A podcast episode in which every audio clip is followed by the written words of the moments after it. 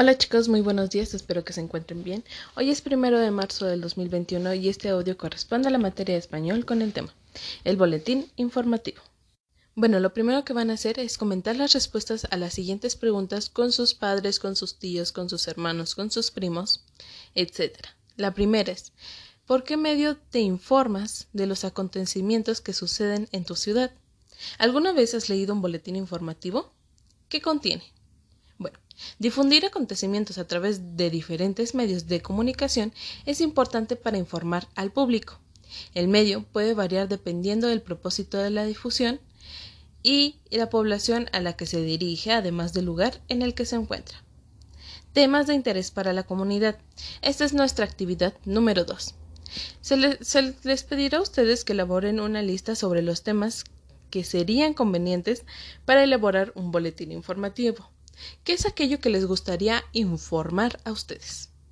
Al tener esta, esta lista, eh, les voy a explicar lo que es un, eh, un texto informativo. Por lo general, es un texto que se distribuye en una forma regular, que significa semana tras semana, mensualmente, o sea, cada mes, bimestralmente, cada dos meses, semestralmente, cada seis meses o anualmente, cada año a un grupo que comparte un, tipo de interés particular.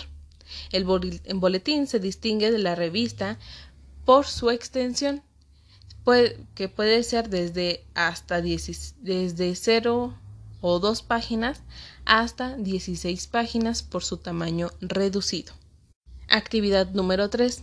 Van a dar lectura a un boletín informativo que tengan en casa o yo les puedo mandar uno digital para el caso de Yeshua y el de Tadeo, pero también a Mario se lo pueden leer y le pueden explicar. Y es el boletín que hace Ipasidevi. Para que conozcan la estructura de uno e investiguen algunos ejemplos más sobre el tema que ustedes tengan de interés.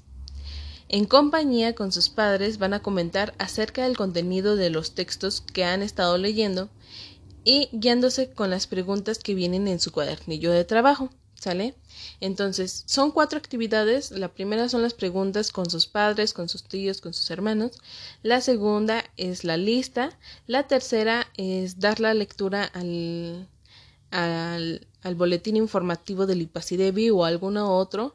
Y la cuatro es eh, comentar sobre este tipo de contenido, lo que estos tienen, y guiándose con las preguntas que les manden su cuadernillo. Cualquier duda sobre esta actividad me pueden mandar mensaje y estaré al pendiente.